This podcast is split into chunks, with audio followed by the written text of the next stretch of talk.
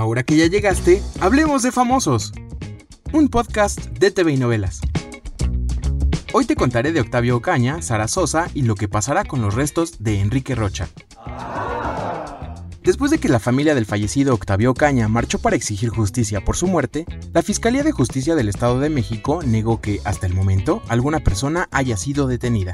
Hay que recordar que la familia del inolvidable Benito Rivers ya advirtió que, con ayuda de sus abogados, buscarán respuestas sobre el caso. La semana pasada se supo por un reporte judicial que Joan, uno de los hijos de Juan Gabriel, golpeó a su madre, hermano y cuñada mientras estaba supuestamente bajo los efectos del alcohol. Para sorpresa de todos, la familia del Divo de Juárez emitió un comunicado y dejaron en claro que no permitirán que se repita esta situación. Desearon que Joan encuentre, palabras textuales, la ayuda que necesite y que sea arropado por la gente que merezca. Esta semana en nuestra edición impresa encontrarás detalles de lo que ocurre en casa de Sara Sosa. Resulta que la hija de José José ha corrido de su casa al menos 12 veces a su marido Jimmy, quien no tiene un trabajo formal.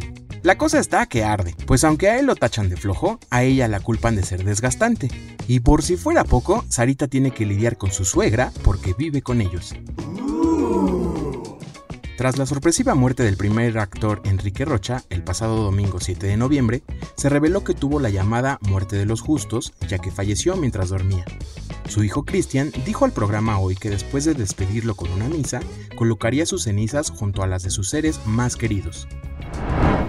Y pues voy a depositar con su mamá, con mi abuela Manina, que tanto quería él, y pues estarán juntos de vuelta, ¿no?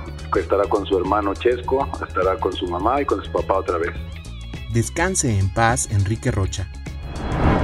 Recuerda que puedes enterarte de esto y más en tvinovelas.com. Yo soy Pepe Rivero y te esperamos hasta la próxima cuando hablemos de famosos.